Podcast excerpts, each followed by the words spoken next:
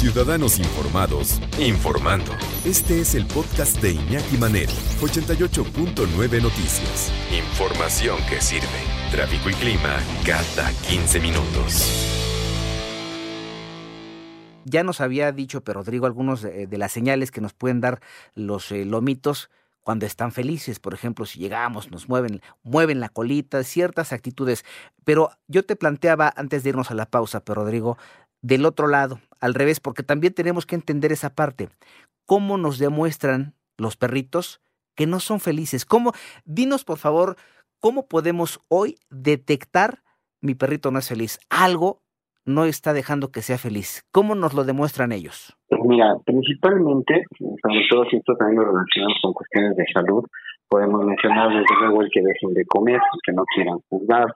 Básicamente es un cambio repentino ¿no? de, de carácter, este, sean deprimidos, que puedan ser agresivos, reactivos. Eh, ahora, si nada, esto tiene que ver finalmente con una cuestión de salud, eh, pues específicamente un perro que no accede a lo que nosotros le solicitamos, que si lo queremos agarrar se nos echa a correr, eh, que si intentamos socializarlo con otros perros se niegue, eh, ya sea que muestre miedo o agresividad, que pueda tener actitudes de destrucción extrema, que tenga ciertos comportamientos también no aptos con visitas, eh, entonces, vamos, yo insistiría en que la comparación es muy viable siempre con lo que mencionó cachorros humanos, porque es exactamente lo mismo. La diferencia obviamente es que el niño nos puede decir si es muy feliz, pero a veces sin eso, ¿no? Entonces, con nuestros animalitos de compañía es importante simplemente detectar eh, pues que cumpla con sus necesidades naturales. En razón de esto, pues podamos tener al animalito dispuesto y entonces, por lo tanto, contento el caso que te voy a plantear, a ver tú qué opinas. El perro eh, recibe su alimento en la mañana, tanto alimento que son sus croquetitas como su agüita, y luego después del mediodía se observa si ya comió o no ha comido, pero de repente hay días en los que eh, no come. Y de repente, pues eso también llama la atención, ¿no? Y el comentario es, oye, ¿ya viste que no ha comido el perro? Em, ok, no ha comido. ¿Por qué no ha comido? Pero cuando vemos, en las noches o ya entrada la tarde noche es cuando cuando él come. A veces es en la mañana, a veces no. Eso podría ser algún indicativo de que esté enfermo, de que no de que no le esté pasando bien o así es su ciclo. Dependería de cuán repetitivo es esto. O sea, si el animalito en cuestión deja de comer un par de días, pues ya es una alarma, ¿no? Pero si finalmente eh, solo sucede, digamos, durante un día, y esto obviamente también tiene que ver por mucho con la relación que tenemos con ellos, porque al igual que con los niños, de repente pueden no comer por capricho, por rebeldía. Entonces no podemos irnos al extremo de hablar de infelicidad por un comportamiento pues, básicamente de berrinche, ¿no? Si fuese el caso. Y aquí insisten que pues siempre lo más importante es verificar la cuestión de la salud que dependiendo, de, insisto, de si está dejando de comer demasiado tiempo, vamos al veterinario, pero si no, eso es básicamente cuestiones de comportamiento, siempre tendrán que ver principalmente con la relación que tenemos con ellos, porque somos quienes los conocemos del todo y podemos notar estos cambios obvios en la Sí, sí, que es finalmente cuando nosotros nos damos cambio, ¿no? Oye, ¿sabes qué no comió el perro? ¿Por qué no habrá comido?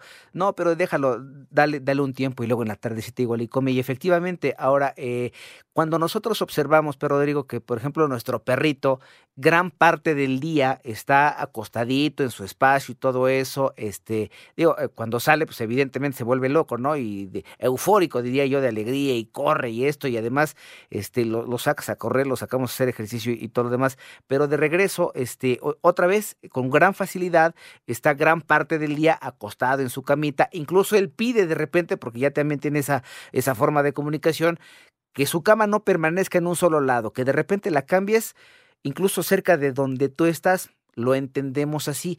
El hecho de que él permanezca gran parte del día acostado es eh, ese proceso de adaptabilidad del perro, así se adapta y podríamos entender que ya se adaptó a ese tipo de vida. Claro que depende mucho de la etapa en la que se encuentra. Si es un perro que acabas de adoptar, por ejemplo, claro, hay que darle el, pues el espacio eh, para que esto suceda, ¿no? Tanto en tiempo como físicamente hablando. Pero si es un perro con el que convives ya desde hace dos años, y notas que se está costando de más, vuelvo a lo mismo. Es una cuestión de que tendría que habría que hacer un análisis si ha habido algún cambio dentro de su entorno. Si no ha sido así, a correr al veterinario. Pero por eso lo fundamental, obviamente, es lo que estamos mencionando, que si tú tienes una relación cercana y notas el más mínimo cambio, tanto en alimento, descanso, juego, paseo, o las conductas que tiene contigo, no afecta la cabeza, etcétera, entonces es una alarma y tenemos que observarlo para ver qué tan repetitivo es esto y si lo hacen las mismas circunstancias o dentro de diversas variaciones.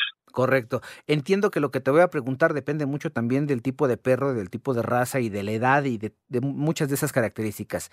Pero eh, nosotros, ¿qué tendríamos que hacer y cuántas veces tendríamos que estarlos sacando eh, para que caminen, para que corran al día, para, buscando precisamente que se sientan felices? ¿Cuántas veces en promedio tiene que salir a caminar o pasear un perro, Rodrigo?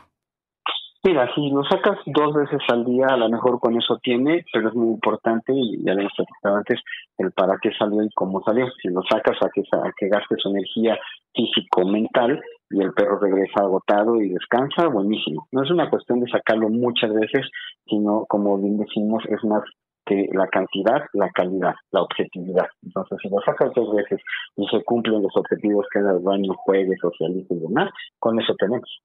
Dos veces, fíjate, y es que, que ay, qué importante lo que acabas de decirme. Me regreso a ese punto.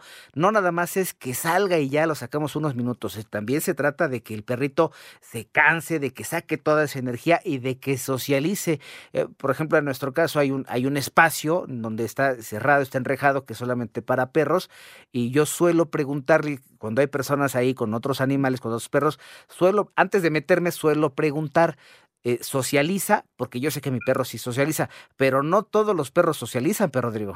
Sí, lo que tú haces es muy bueno porque así evitamos accidentes y de ahí la importancia de que tú sabes que sacas a tu perro con cierto objetivo, como en este caso que es llevarlo a área precisamente para que conviva, juegues con él, se aseguro, lance un juguete, etcétera.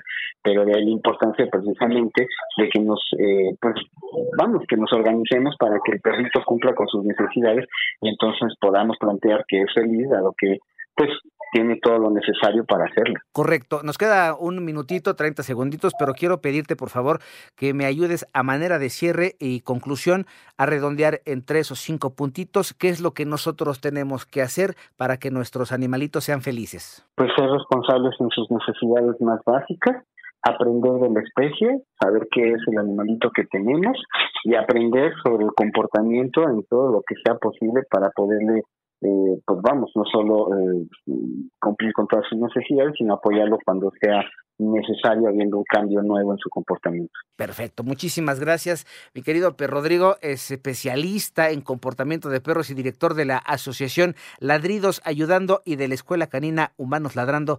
Gracias por haber estado con nosotros. Gracias, que tengas bonito fin de semana, todos igual, que los perros o sus gatos sean felices.